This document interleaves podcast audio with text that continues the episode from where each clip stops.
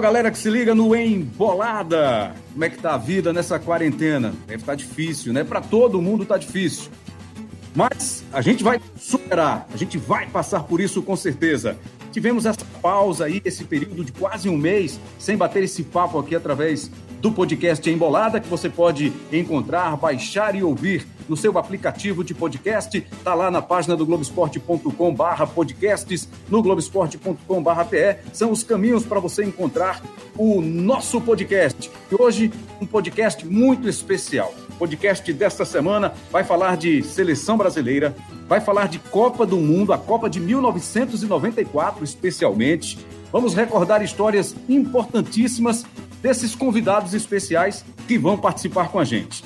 Cabral Neto está comigo, nosso parceiro de embolada, e os nossos convidados são simplesmente o tetracampeão mundial Ricardo Rocha e o nosso ídolo, nosso mestre do jornalismo, Francisco José, o Chico José. Boa tarde para você, Ricardo Rocha. Que prazer ter você aqui participando do nosso podcast. Tudo bem, Ricardo? Lembrando, prazer é todo meu. Obrigado, Cabral. E essa lenda, né? Como você falou, nosso chefe. E é mesmo, Francisco José, o Chico José a gente tem um carinho muito grande por ele, né? Por tudo que ele fez ao longo da sua carreira, um profissional exemplar. E te digo mais, independente do futebol, né? Antes, né, de jogar, ele já fazia as matérias. Eu era fã dele, eu sou fã dele. É um profissional que eleva né, o gabarito do, do repórter hoje brasileiro mundial. Então, Chico, sou seu fã, você é um cara realmente espetacular. E uma das coisas mais importantes, eu sempre falei isso, uma das coisas importantes que aconteceram na minha vida foi quando a gente desce e eu vi a depois a sua narração. É uma coisa perfeita. Obrigado por tudo, você realmente é o cara. Falou capitão, mas agora vai falar o nosso coronel das, da patente alta, Chico José. Tudo bem, Chico? Prazer mais uma vez tudo... estar com você no Embolada. Tudo bem, Rebrão. Prazer imenso participar com vocês.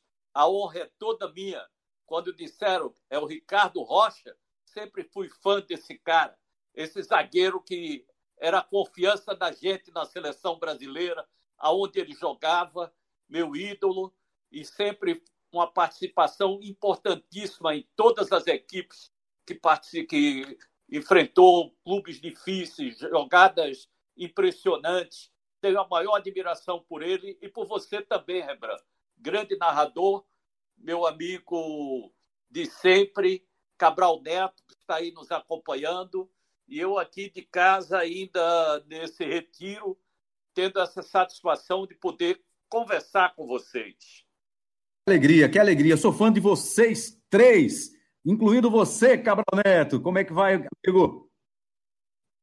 E eu, sem dúvida nenhuma, também, viu, Rembrandt? Muito, muito satisfeito, muito feliz de estar participando desse programa, sem dúvida nenhuma. Um programa é, já começa gigantesco, né? Com esses dois convidados imensos que a gente está recebendo aqui. Eu queria começar, Rembrandt, aqui nossa conversa, é, contando uma, uma historinha rápida e fazendo, digamos assim, finalmente fazendo justiça a algo que aconteceu mais de 10 anos atrás, que foi é, o primeiro contato que eu tive com, com o Ricardo Rocha, eu era repórter ainda da CBN, o Ricardo chegou lá no, no estúdio da CBN, né? E a gente conversando, e eu dizendo para ele, pô, Ricardo, você foi um zagueiro fantástico, jogava muito e tal. Aí ele disse a mim o seguinte: ah, você fala aqui fora do ar, adianta nada. Não me dá moral nenhuma, tem que falar no ar. Tem que dizer no ar para me dar moral. Esse jeito brincalhão do Ricardo, né? Então, mais de 10 anos depois, eu digo aqui no ar para todo mundo ouvir. O Ricardo foi um dos maiores zagueiros que eu vi jogar. É, e um dos melhores laterais também, viu? Porque começou como lateral no Santos, já começou se destacando, jogando bola. E depois, como zagueiro, foi o zagueiro que foi, né? O cara que chega no, no Real Madrid, no São Paulo, no News Old Boys, né? o currículo que ele tem na seleção brasileira, tinha que ser realmente um dos maiores zagueiros da história do nosso país. E, Ricardo, finalmente, dez anos depois, estou pagando, viu? Aquela, aquela sua, aquela, aquela, aquela sua é, brincadeira comigo lá na Rádio CBN, que eu acho que você nem lembra disso, mas hoje eu estou pagando essa dívida. Lembro, lembro, lembro muito bem. É, você era um garoto, Cabral, mas eu lembro muito bem eu, quando eu tive na, na CBN. Foi uma brincadeira realmente que eu fiz com você. Eu sempre fui assim, né? O, o, o nordestino é assim um pouco pouco feliz, um pouco alegre, mesmo né, nos momentos difíceis, mas eu lembro muito bem e também fico muito feliz com a tua carreira. Você realmente está muito bem, brilhante. Eu tenho acompanhado os jogos né, da Copa do Nordeste, os campeonatos, e você realmente está de parabéns. Você merece. Você é um garoto, um, um batalhador, e é isso aí. Eu acho que esse podcast hoje te digo de coração, é o melhor que eu fiz até hoje. Com a qualidade que se tem, é, é, com o Rembrandt, né? meu repórter, meu narrador, meu, meu lateral direito, e o maior de todos, meu amigo Chico José. Lateral direito, tá vendo só? Agora, essa aí você pode contar, Ricardo, lateral direito. Mas aí é um, é um estilo. Qual é o meu estilo como lateral direito, Ricardo?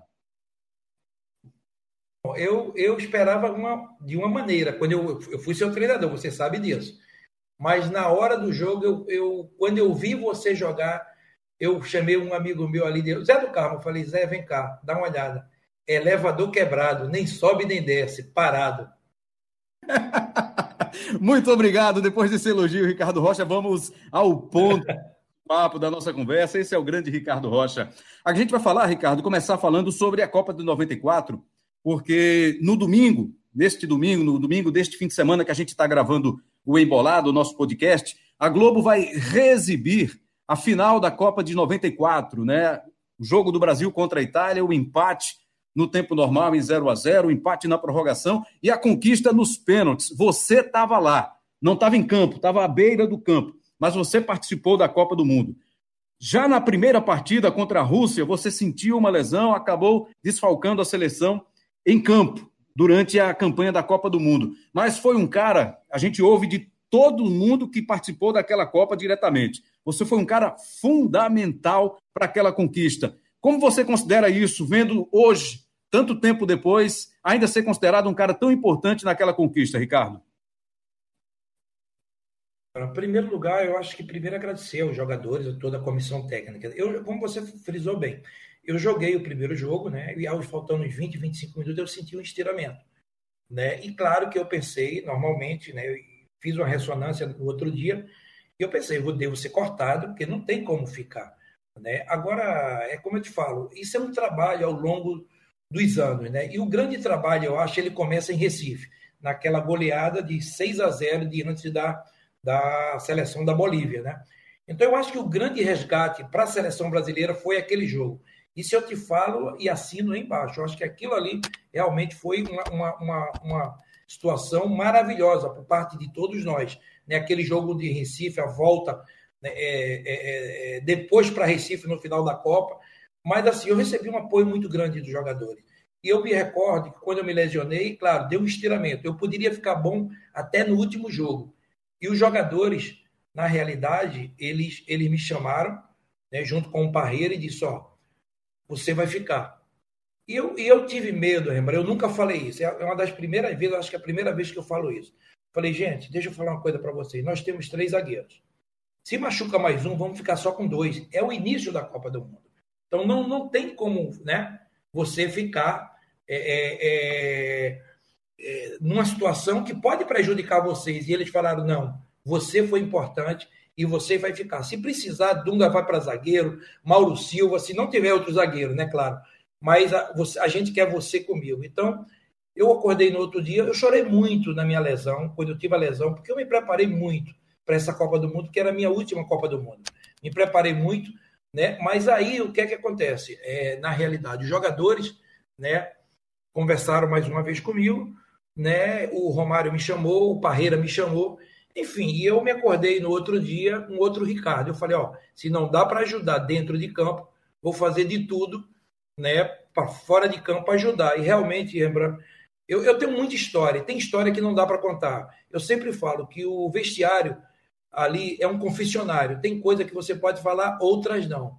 Mas muitas coisas vieram comigo. Os jogadores vinham a mim, conversavam. Eu era um elo entre os jogadores e a comissão técnica, que as coisas caminharam muito bem.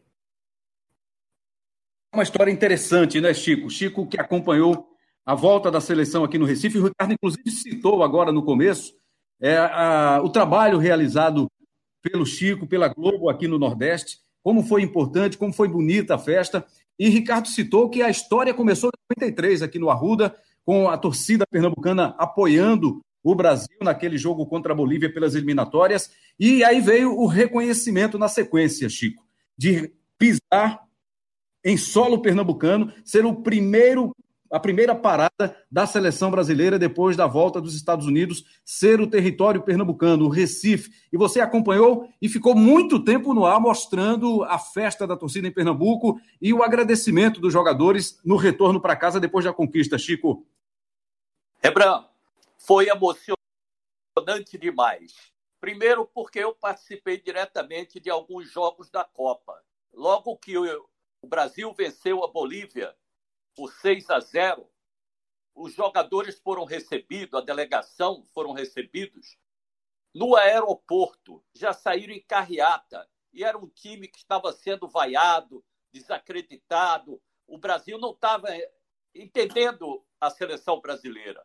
E aqui a, a seleção ela voltou a ser o que era, com o apoio da torcida. Então, logo que terminou aquele jogo, eu fui embora para a Europa para acompanhar os jogos nos, nos, países adversários do Brasil. Então, fui para a Suécia mostrar os, os, dois jogos do Brasil na Suécia, é, até na, na, semifinal também. No primeiro foi empate, um a um, tudo. E um jogo importante do Brasil contra a Holanda. Eu estava em Amsterdã com o cinegrafista Paulo Pimentel, de Londres, e na hora que o Branco fez o gol da vitória, 3 a 2 nós estávamos numa área grande, muita gente bebendo, porque eles gostam de beber. E aí jogaram uma caneca de chope na nossa câmera. Mas deu para continuar o trabalho até o final. Quando eu voltei para Londres, o Schrader, que na época era o nosso chefe do jornalismo, ligou e disse: Você vai ter que voltar no primeiro voo. Eu disse: Mas eu ainda tenho 10 dias aqui tirando as férias do Bial. Ele disse: não, você tem que voltar porque a seleção vai descer no Recife. E aí vai ter um desfile com um trio elétrico. Eu falei: aonde o desfile? Na Avenida da Beira Mar, a Avenida Boa Viagem. Eu falei: e o tempo que vai ficar? Ele disse: vai ficar uns 40 minutos. Eu disse: você está louco. Carnaval em Recife não é assim, não. Na hora que a seleção entrar na avenida, os trios elétricos vão de maneira bem lenta, tocando na frente e a multidão vai fechar. Então foram três horas de narração ao vivo para todo o Brasil.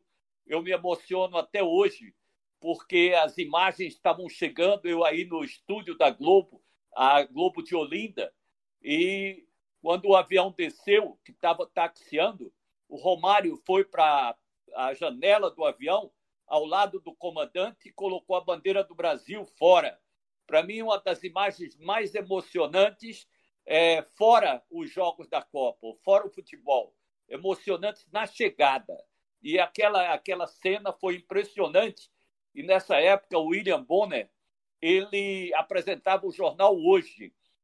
E aí, de São Paulo, ele me chamou e disse: agora vocês vão acompanhar todo o trajeto da seleção do Recife com o repórter Francisco José. Isso era antes das 10 da manhã. E eu voltei a devolver para ele a uma da tarde, na hora do jornal hoje. Então foi um tempo muito longo, é, mostrando a emoção das pessoas, mostrando o Ricardo Rocha ali em cima. Eu falei, isso aí é o sangue pernambucano, mostrando toda aquela alegria.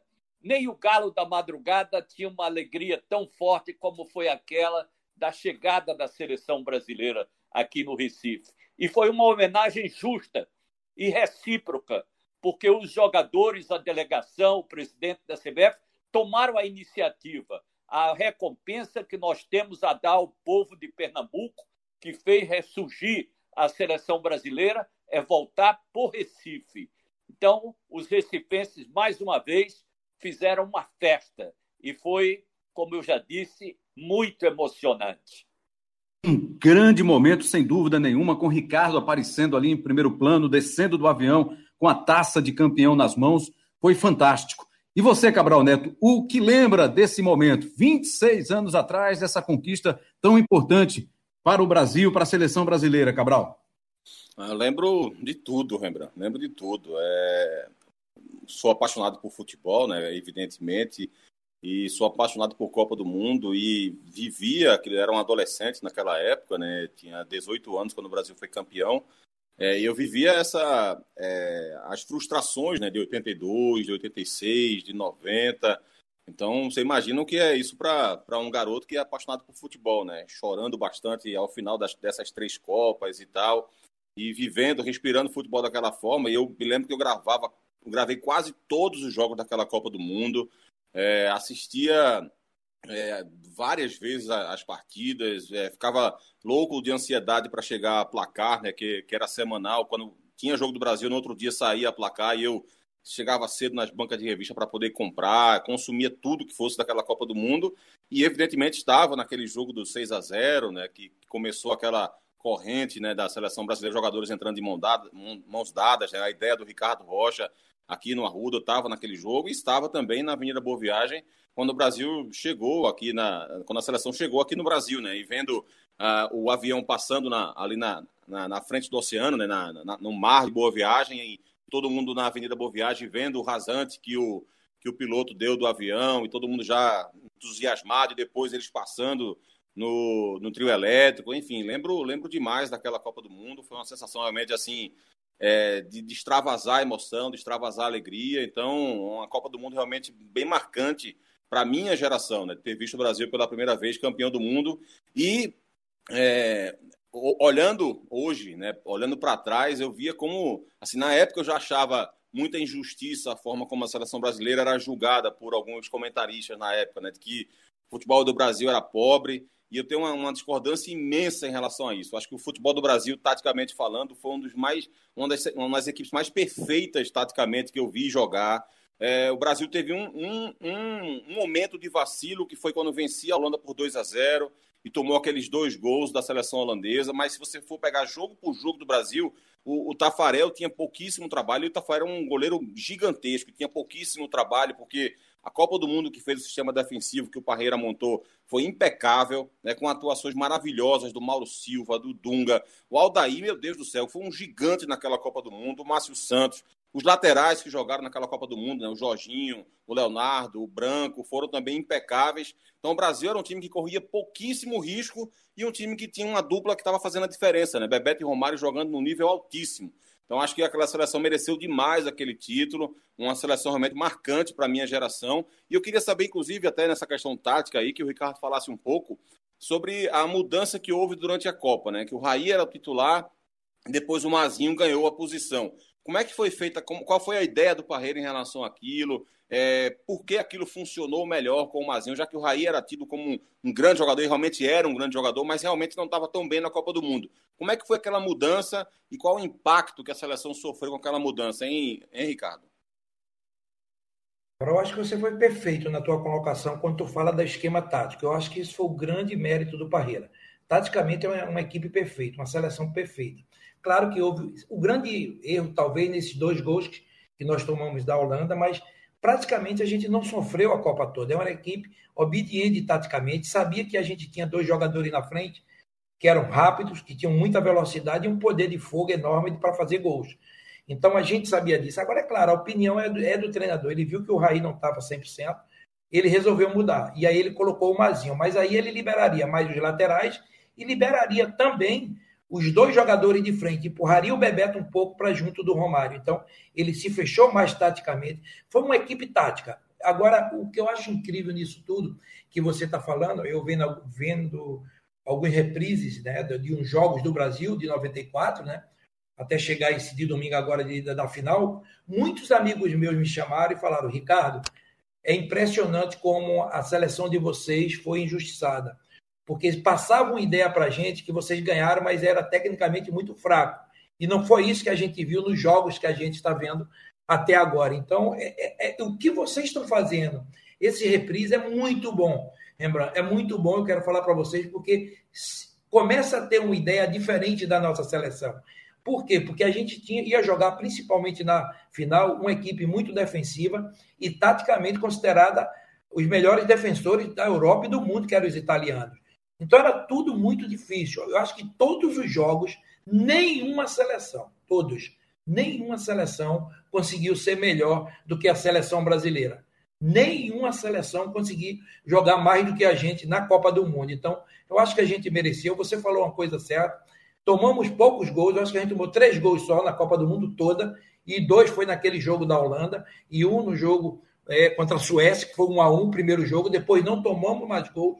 Né? É, é o, Francisco, o Chico José falou aí, falou bem, foi esse jogo que foi um a um, né? antes, né? mas assim, era uma seleção muito obediente, obediente taticamente, e essa mudança ela veio para. Ele sentiu que o meio precisava de uma, de uma, de uma, de uma de fechar mais o meio com o Mazinho, mas liberava os laterais e principalmente a chegada do Bebeto junto do Romário. Foi o que aconteceu nos jogos. Se você pegar alguns gols, Bebeto e Romário estão muito colados, estão muito juntos, né? jogando ali praticamente dentro da área. Bebeto saía mais um pouquinho.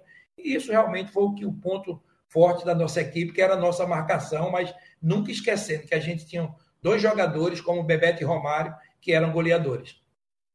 O Brasil fez 11 gols, sofreu apenas 3 nesta Copa do Mundo. A campanha rapidamente. Vitória por 2 a 0 sobre a Rússia, foi o jogo de estreia, o jogo que o Ricardo machucou, né, sentiu um problema muscular. Depois o Brasil venceu o Camarões por 3 a 0 e empatou com a Suécia em 1 a 1. Aí veio o jogo das oitavas de final, vitória por 1 a 0 sobre os Estados Unidos, lá na casa do, do time americano, né, do time norte-americano. No dia de 4 de julho, hein, Rembrandt? Dia Exatamente. 4 de julho, que é o dia que eles fazem a maior festa nacional deles, é o nosso 7 de setembro. Então aqui é uma questão de honra, e foi uma guerra.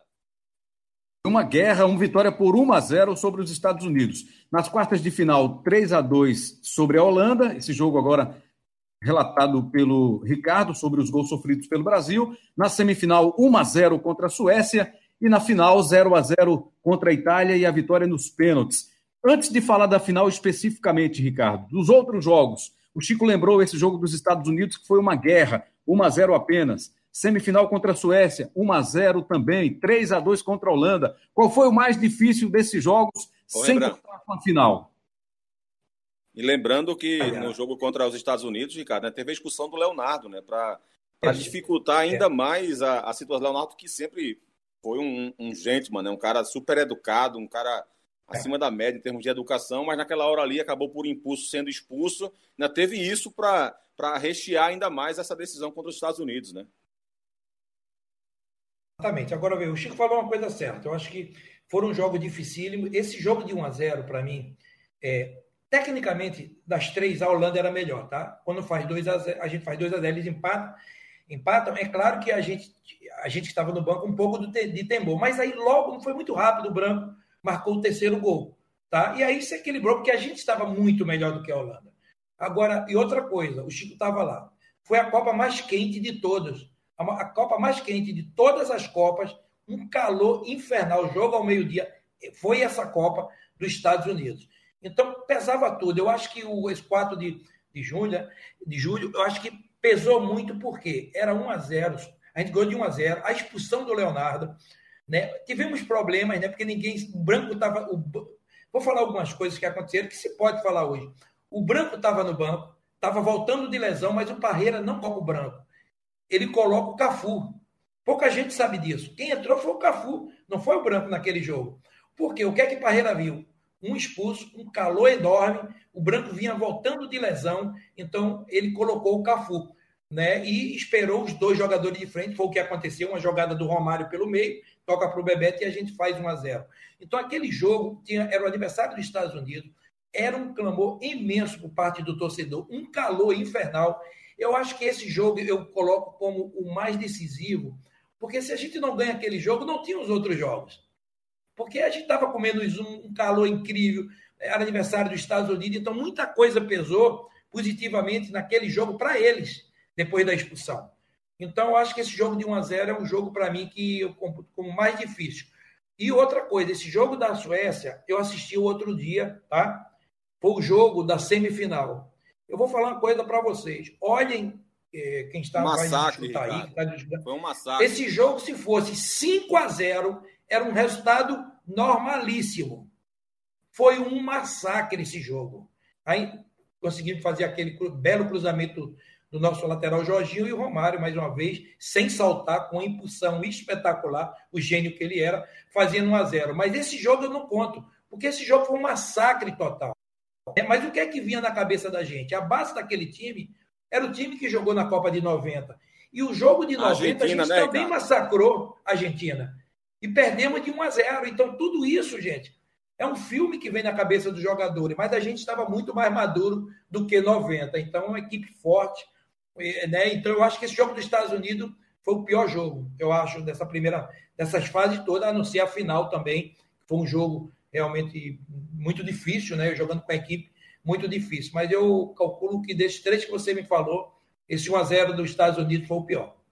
Ô, Rembrandt, é, por coincidência, eu estava pensando aqui exatamente em puxar esse assunto com o Ricardo e ele, ele trouxe aí, porque esse jogo Brasil e Suécia é, passava muito na minha cabeça também como torcedor naquela época, o jogo Brasil e Argentina porque foi impressionante o jogo da Copa de 90, né? O Brasil teve alguma dificuldade na Copa de 90, a primeira fase do Brasil não foi boa, né? o Careca era um atacante fenomenal, mas com poucas oportunidades, o Brasil não alimentava bem o Careca, né? aquela mudança tática que, que foi promovida pelo Lazzaroni, só que finalmente o Brasil fez uma partida monstruosa contra a Argentina.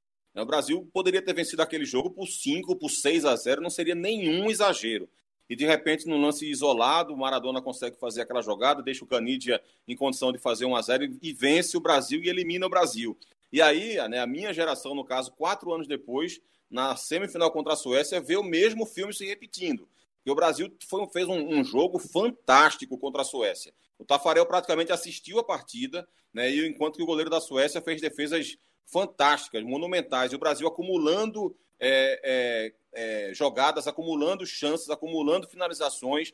E então passava um filme muito ruim pela cabeça da, da, da, minha geração, digamos assim, assistindo aquele jogo. Né? E aquele gol do Romário realmente foi um gol de, de desafogo, de, de alívio, num cruzamento é, perfeito do Jorginho. Né? Impressionante como ele consegue bater na bola. O Jorginho foi um dos grandes laterais da história do futebol brasileiro e fez um cruzamento realmente fantástico. E pega o, o baixinho Romário no meio dos grandalhões e ele quase sem precisar pular faz aquele gol que realmente foi um grande desafogo para quem estava assistindo aquele jogo.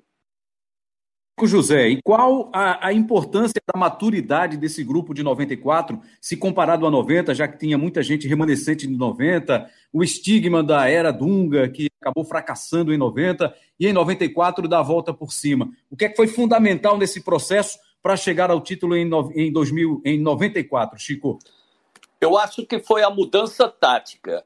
Eu acompanhei Parreira e Zagallo é, na Copa de 1970, pelo Jornal do Comércio, e ficava na concentração de, de Parador de Santa Cecília, é, em Guanajuato, ficava o tempo todo acompanhando, fazendo as minhas reportagens, convivendo com eles e via como ele, o Zagallo, eles procuravam conversar e coisa. E na seleção, no, em 1994, eles deram um ritmo ao time.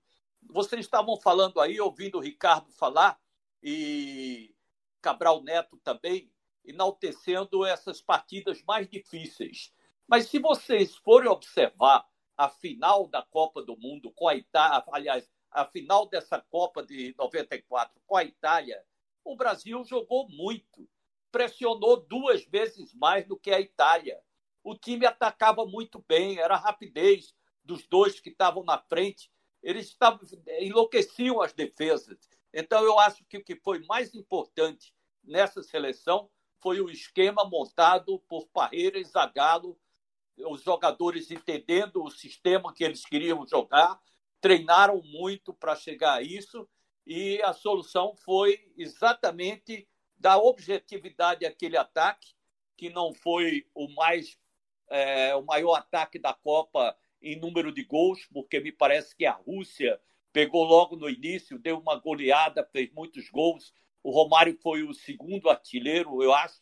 Mas o sistema de jogo implantado pelo Parreira e os jogadores entendendo o que ele queria, era muita sorte também nas substituições que foram feitas, porque na, com 20 minutos de jogo sai o Ricardo Rocha, que era o zagueiro que a gente confiava. E agora? Vai botar tudo a perder. Mas aí deu certo, Ricardo apoiando nos, nos bastidores e o Márcio Santos jogando muito, muito futebol. Foram ao, aos poucos, não era só o Marcos Santos também, o Aldair, quando foi chamado, a defesa toda passou a, a, a dar o ritmo que vinha. E isso contribuiu para que o Brasil fosse tetra. Jogou muito mais do que a Itália. A gente chegar já já no jogo da Itália, Ricardo, eu queria que você contasse, logo depois da, da pergunta do Cabral, para a gente, como era o seu comportamento no banco de reservas, estando ali, sabendo que não tinha condição de jogo, mas como é que você se sentia, como é que você se comportava ali no banco de reservas, sabendo que podia estar tá lá dentro, podendo contribuir de uma forma direta, mas por infelicidade, pela lesão, você ficou fora, Ricardo? É, na realidade, quando eu me machuquei e os jogadores me procuraram, eu falei, ó, eu não sei se eu consigo chegar até a final. Talvez não. Na final eu estava bem, né? não estava 100%, mas estava recuperado. Fiquei no banco da final. Mas eu conversei com eles e falei, ó, daqui para frente é com a gente. Eu chamei Gilmar, o jogador mais velho, um, o jogador mais velho daquela, daquele time, né? Era o Gilmar. E depois vinha eu, né? Então era Gilmar, depois eu, acho depois Dunga.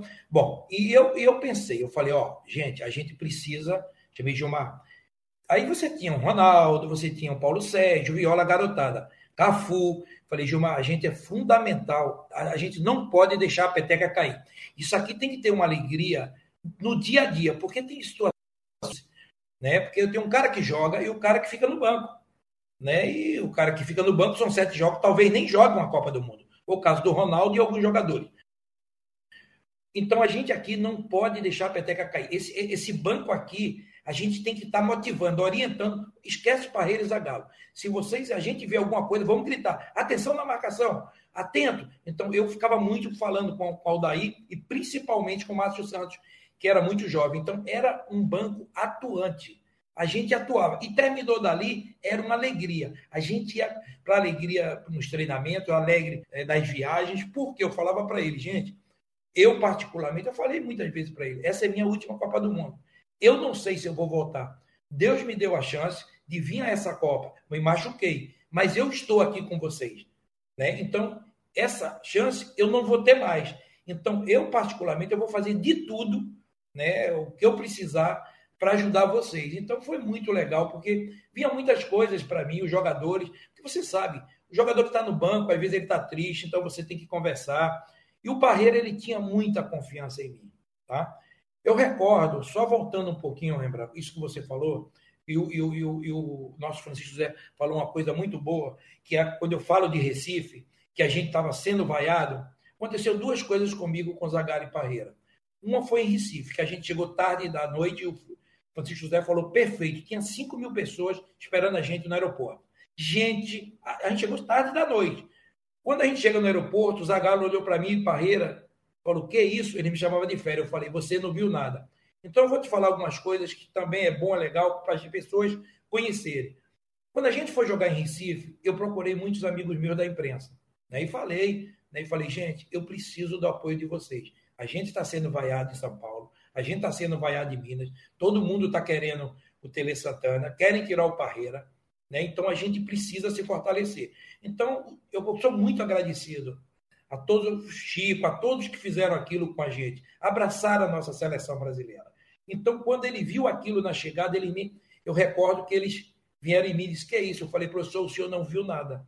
Aí a gente foi treinar no outro dia no Arruda e não queriam deixar os torcedores entrar. Era uma norma da FIFA. Tinha 10, 15 mil pessoas esperando. Eu chamei Parreira e falei: não faz isso. Manda liberar. Os caras apoiaram a gente ontem, então foi liberado. Então, eles estavam sendo vaiados e o torcedor pernambucano começou a gritar todos os nomes. E gritaram o nome de Parreira e Zagaro que, vi, que vinham sendo vaiados. E eu, eu me recordo que ali naquele dia, no treinamento, Parreira, Zagalo e junto com o Américo, né, Faria, meu amigo, eles vieram e me abraçaram e falaram assim: obrigado por tudo, Fera. Eu falei, professor, o senhor não viu nada. O senhor vai ver amanhã que foi o jogo, os 6 a 0 e um espetáculo para todo mundo. Por isso que todos queriam descer em Recife. Porque recebemos um carinho. É, quem é que não gosta de ser elogiado? Todo mundo, é normal. Né? Então, a gente começou a ter esse carinho. Então, aquele abraço daqueles três, eu vou te falar no último jogo da Copa do Mundo. Quando acaba a Copa do Mundo, a gente, dentro do, do, do dando a volta olímpica, todo mundo ali. Tem um momento que a gente para, né? Eu paro. E Américo, Zagalo e Parreira, eles vêm a mim, vêm a mim e fala assim para mim: obrigado por tudo. Você foi o maior zagueiro da, você foi o melhor, você foi para mim você foi o melhor jogador da Copa. A gente sabe o que você fez por mim. E aquilo me emocionou muito, né? Por quê? Porque eu acho que a vida ela é feita de insucessos também, não é só de alegria. Entendeu? Então, o fundo do poço, às vezes, ele te ensina lições que talvez você lá em cima do topo jamais te vai ensinar. Então, era esse desabafo que eu queria falar para vocês como jogador. Então, vamos apoiar a nossa seleção. Se a gente não ganhar a próxima Copa do Mundo, vão ser 24 anos de novo sem ganhar, tá? 24 de novo, e vai ser nos Estados Unidos. É incrível. Veja, veja como as coisas são para nossa seleção. Né? Então, é, é, é como eu falo para vocês, eu acho que é claro que a gente tem que criticar sim. A gente busca uma melhora da nossa seleção.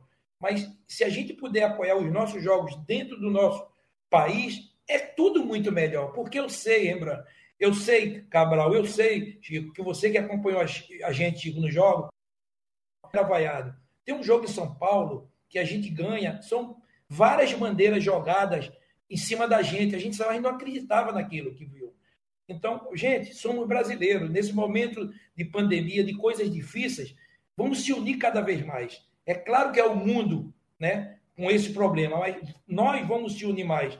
Eu sou um pernambucano, eu sou um recifense. Eu quero que minha terra seja esse orgulho que eu tenho até hoje, que foi aquele momento do jogo da Bolívia e que foi o que recebeu a gente naquela festa linda, com meu grande amigo Chico, dando um show de narração, três horas com a gente, né? E, e te falo mais, o orgulho que eu tenho, eu fui o primeiro jogador a descer com um troféu de título de campeão, que normalmente desce o capitão.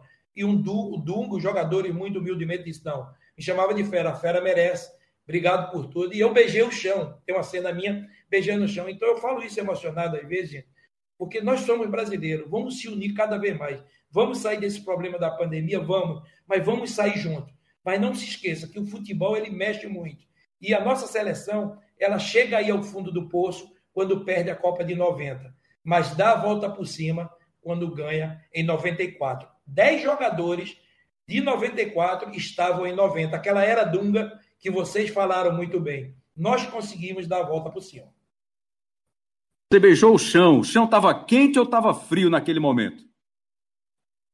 Estava quente demais. Que eu me recordo que Romário disse: Tu vai beijar o chão? Eu disse: Vou. Aí ele vai queimar, não. Eu digo: Vai. Mas na época a gente tinha aquele né, o melhor do mundo, né? Que era o nosso Ivo Pitangui, né? Eu falei, o Pitangui dá um jeito. Fui lá, colei o chão, o beijinho igual o papo. Aquilo ficou lindo.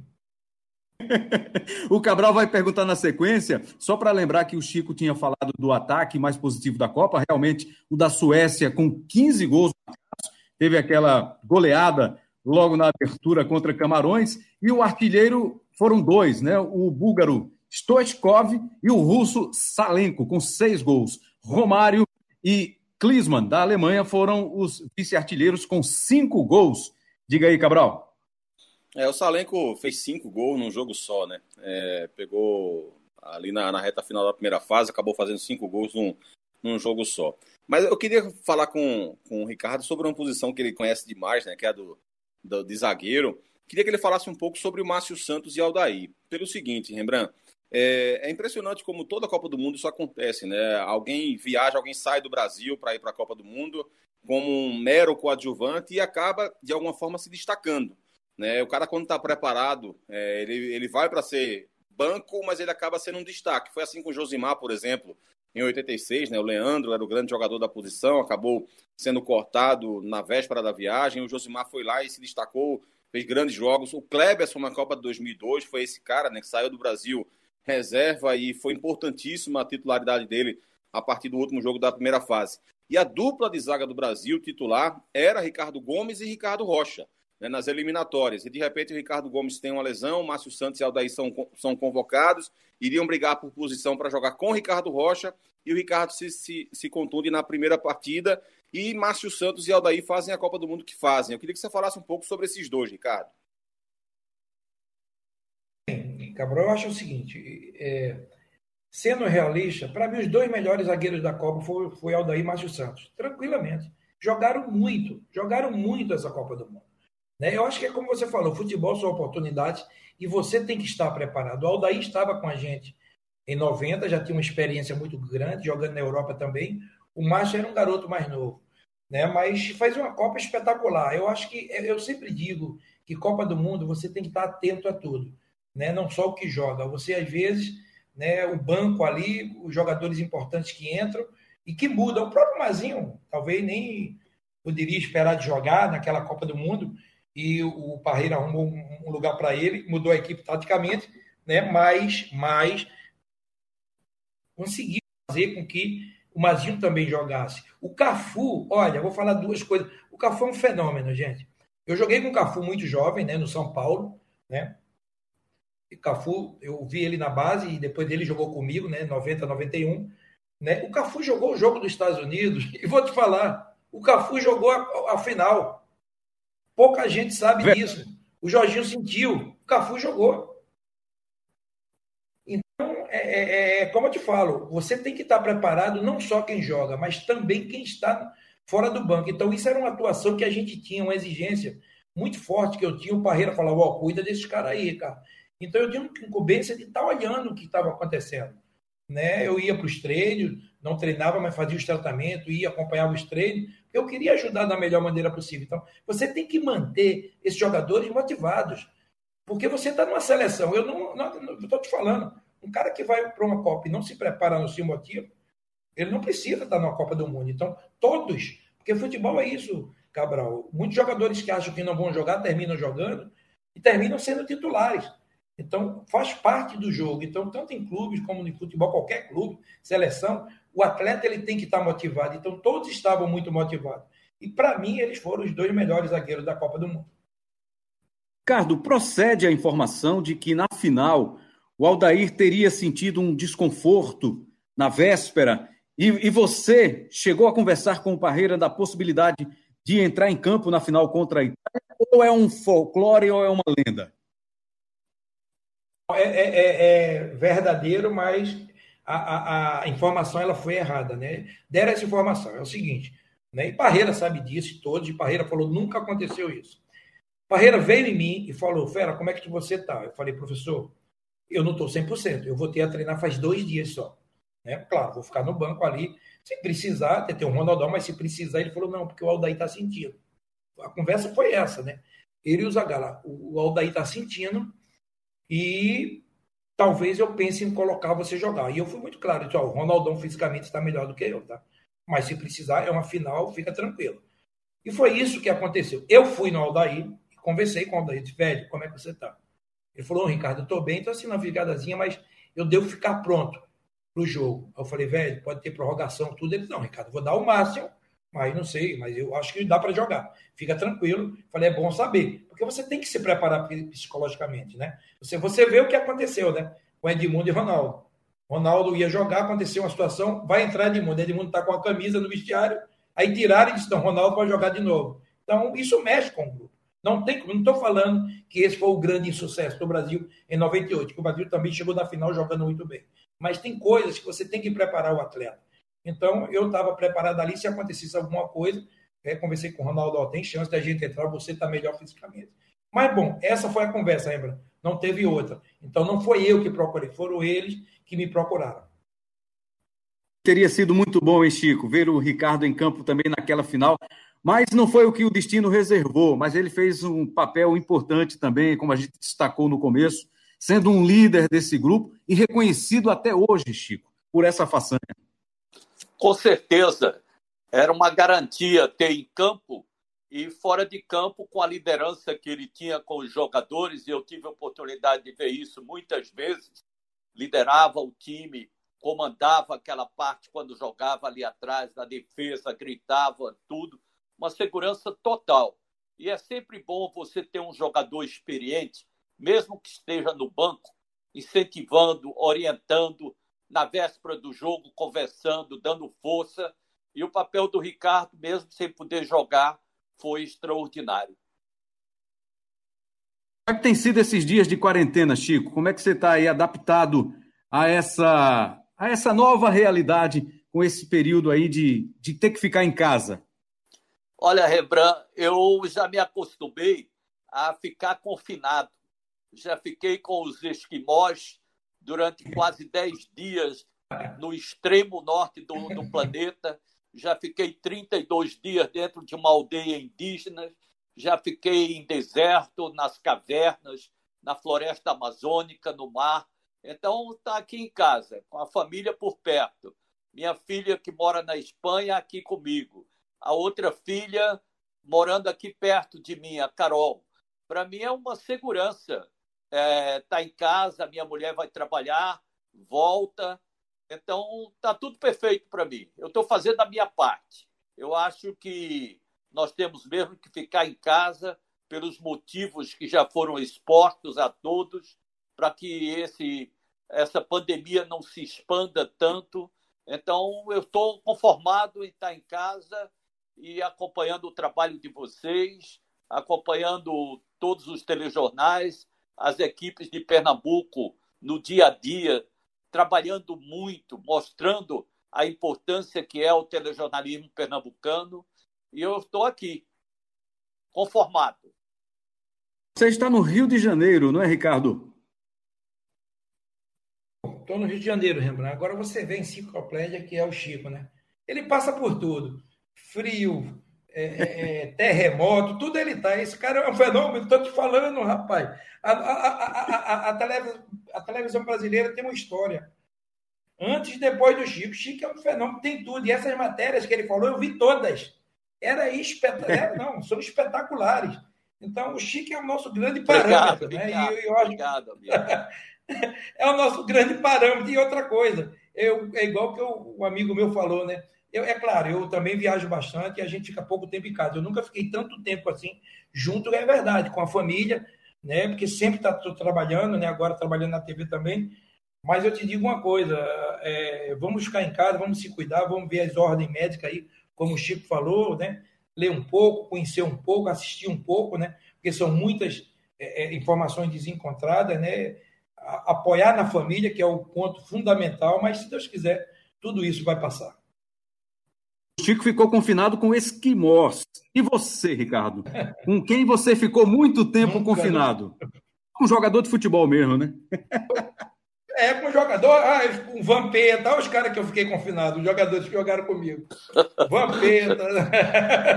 Não, gente, eu acho que eu fiquei, na minha época, um pouco atrás, no ano 94, a gente a Copa do Mundo, a gente a eliminatória, ela não é como é hoje. Jogo, jogava dois jogos, ficava eu ficava três meses praticamente confinados, porque era uma eliminatória corrida. Então você jogava ali, jogava aqui, né? Em 90 foi assim, antes de 90. Agora que depois que houve essa mudança, então você começou a fazer dois jogos, depois volta, mais dois jogos. Então eu já fiquei ficar assim uns 45 dias, 50 fora de casa, né? Mas é bom ficar em casa. Como disse um amigo meu, rapaz, eu não sabia que minha mulher era legal, não. Fiquei sabendo desse confinamento. Esse é o Ricardo Rocha, viu, Cabral? Com essas histórias. Sensacional. Esse Ricardo não, não vale nada, viu? Não vale nada. Como, como jogador valia muito, como pessoa vale pouco, viu? Lembra? Impressionante. ô, ô, Ricardo, deixa eu te fazer uma pergunta sobre, sobre essa final de, de 94, cara. É, o jogo foi, foi muito duro, foi muito difícil, muito complicado, como era esperado né, que fosse, porque a seleção italiana tinha quatro caras que, que estão na história do futebol mundial. Né? Tinha Baresi e Maldini, que foram dois dos maiores defensores da história do futebol mundial. Quem quiser fazer uma relação dos grandes defensores do futebol mundial de todos os tempos vai ter que colocar Baresi e Maldini em algum momento. Tinha o Roberto Baggio, né, que perdeu o pênalti, mas que era um jogador muito acima da média. E tinha um técnico é, extremamente revolucionário. Né? O Arrigo Sacchi foi um técnico que revolucionou o futebol italiano. A Itália mudou o jeito de jogar graças ao trabalho dele no Milan. A Itália jogava de um jeito é, e ele mudou a, a, cara do futebol italiano, mesmo sem ter conseguido uh, o título da Copa do Mundo, mas o Arrigo Sacchi é um revolucionário no futebol. Como, como foram os dias né, que, que antecederam aquela partida? Como foi a tensão ali no campo? Porque vocês sabiam, evidentemente, que estavam enfrentando uma seleção desse nível, né, Ricardo? A gente sabia uma coisa, né? É, Cabral, é, é um treino em três jogadores que na história do mundo que seleções, porque são jogadores extraordinários, né? defensivamente esses dois.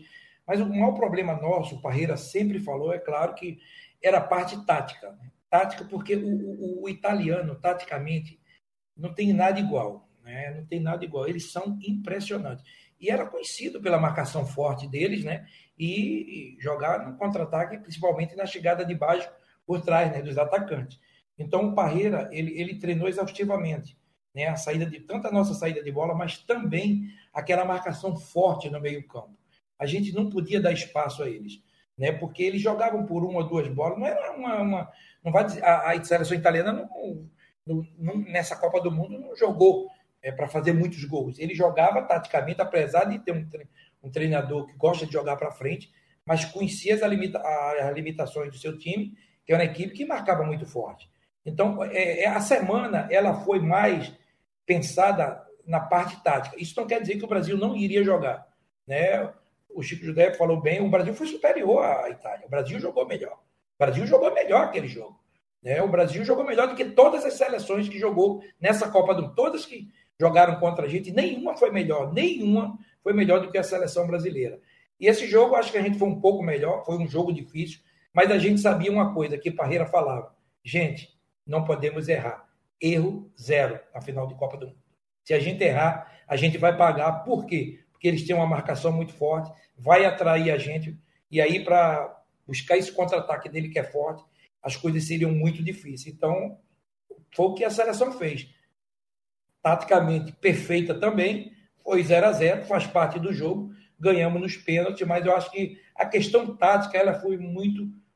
Os jogadores tiveram uma obediência muito grande, tudo aquilo que o Parreira falou na semana. Então, eu te digo, a, a opção tática nossa dentro de campo, ela foi muito elaborada para esse jogo na semana da final. Se Campos estivesse, você entraria na lista de batedores do, de pênalti, Ricardo? Eu nunca bati pênalti, não. Eu, eu, eu, bati dois pênaltis, três pênaltis na minha vida e fiz os três. Mas tu sabe, né? A Rulimã enferrujando, eu digo, olha, eu vou ser sincero, eu, eu, eu não gosto de bater pênalti. Eu não gosto. De... O melhor batedor de pênalti daquele, daquele jogo foi o Márcio Santos, que bateu 10 pênaltis um dia antes, fez os 10 gols. No jogo ele perdeu. É muito difícil. É a questão mental. O Romário não estava, era o Zinho. O Romário, na hora que acabou o jogo, ele falou: Eu vou bater o pênalti. Colocou o Romário. Então você tem que estar muito bem psicologicamente. Você imagina 24 anos sem ganhar uma Copa, Rembrandt, Cabral e Gico. Você pegar a bola debaixo do braço e cam... eu queria saber aquela caminhada, como é que é, amigo?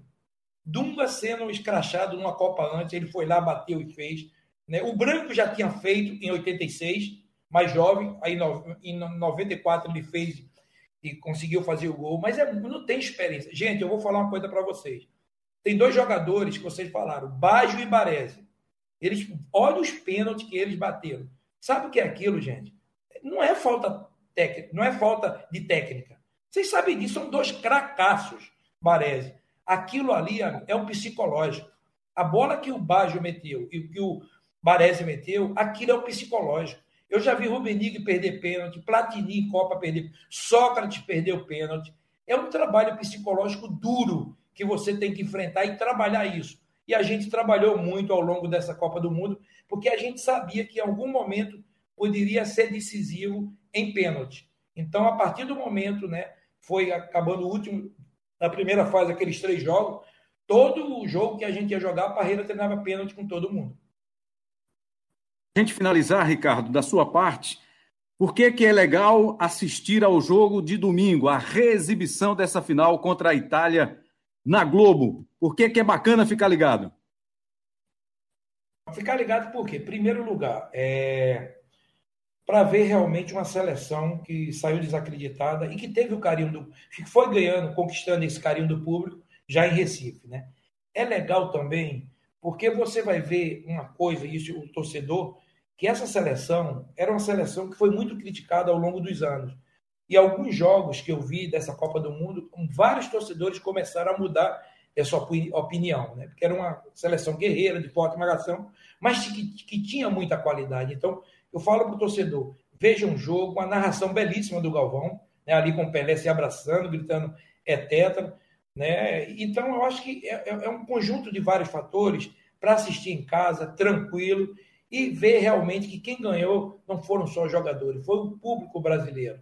O público que realmente, ao longo da, da competição, foi acreditando, foi aplaudindo, e essa imagem que a gente tem desse título, ela é muito importante. E foram 24 anos de sofrimento. E que o torcedor não esqueça também de uma coisa: o maior ídolo nosso naquele momento tinha morrido em maio, que é o Ayrton Senna. Então a gente tinha perdido o ídolo, o grande ídolo nosso, e o povo estava muito sentido. E logo após veio esse título. Então esse título, eu acho, é para o povo brasileiro. Veja em casa, tranquilo, tomando sua cervejinha, né, seu churrasquinho, mas vai ver um, um ótimo jogo, um belo jogo, mas o mais importante, que é a união de todos. A gente tinha uma frase que eu quero passar isso para o povo brasileiro. Quando acabou a Copa do Mundo, a gente colocou uma frase que leva até hoje: Amigos para sempre, que é uma música linda do José Carreiras. E a gente levou isso do início até o final. Então, vamos ser amigos para sempre. Obrigado, Rembrandt, obrigado, Cabral, obrigado a essa fera, né, o meu amigo Francisco José, e foi um prazer imenso. Uma honra para a gente, Ricardo, reunir você e Chico José no mesmo papo. Valeu, viu, Chico? Valeu, Rembrandt. Tem uma motivação muito grande para os brasileiros verem essa partida, porque, sem dúvidas, é um dos cinco jogos mais importantes do Brasil. Você vê uma final em que o Brasil se tornou tetra, depois ele se tornou penta, e vê o futebol que foi apresentado. Essa foi a Copa de Romário. Foi o melhor jogador da Copa escolhido pela FIFA. E na seleção final, nós ainda tivemos Jorginho, Márcio Santos, Dunga e o próprio Romário. Então vamos ver esse jogo. Vou me concentrar e ficar esperando o momento de assistir essa partida histórica. Um abraço ao meu amigo Ricardo Rocha, a você, Rembrandt. É um prazer imenso estar com vocês. É, essa oportunidade de, nesse retiro que eu estou, poder estar em contato com amigos tão queridos. Cabral Neto, um abraço grande, todos vocês. Boa, Chico. Cabral, para a gente é botar no currículo, né? Esse papo com Ricardo Rocha e Chico José. Sem dúvida, Rembrandt, sem dúvida. Grande honra conversar com, com esses dois monstros né, do futebol e do jornalismo. É, muito satisfeito, muito feliz e aguardando agora ansiosamente para ver né, essa, essa reedição aí, Brasil e Itália, né, na, na Globo, quatro da tarde torcendo para que a bola do Palhuca entre e ele não beije a trave, como aconteceu em 94, viu, Rembrandt? Abraço. Verdade, lembrado então, boa lembrança, Cabral. Vamos acompanhar todo mundo então na Globo neste fim de semana, neste domingo tem a reexibição da final da Copa de 94, Brasil e Itália, 0 a 0 no tempo normal, 0 a 0 na prorrogação e vitória nos pênaltis. Agradecendo mais uma vez aí ao Ricardo Rocha, ao xerife, ao capitão Ricardo Rocha, Chico José Cabral Neto, Elias Roma Neto na tecnologia, ao CEO, é, ao CEO do Embolada, Lucas Fittipaldi também na quarentena, mas trabalhando, inclusive tem pedido até para Ricardo Rocha. O Fittipaldi, o Ricardo lembra, né? Acompanhou o Ricardo numa série muito legal sobre o tetracampeonato. Foi ao Rio de Janeiro com o Ricardo, foi lá para o papo com o Parreira, papo com, com o Bebeto, Teve muita história naquele, naquela série que vocês fizeram para a TV, Ricardo. Muito bom, de histórias lindas, né? Foi muito legal. É isso, como eu te falei, lembrar, Francisco Cabral, eu acho que é muito bom né, é, é, é relembrar sempre, e títulos, né, como foi conquistado, com um sofrimento enorme, e as lembranças foram maravilhosas. Legal, meus amigos. Muito obrigado a você que acompanha a gente, que ouve o Embolada. É fácil, repito aqui para você, é só você acessar o seu aplicativo de podcast. Tá lá também no globesport.com/barra podcasts, globesport.com/barra pe. São os caminhos para você baixar e ouvir qualquer hora, em qualquer lugar, o podcast Embolada. Essa foi a edição de número 36. Cuide-se, fique em casa se puder, que a gente vai passar por esse momento difícil, com certeza. Um grande abraço a todos, valeu!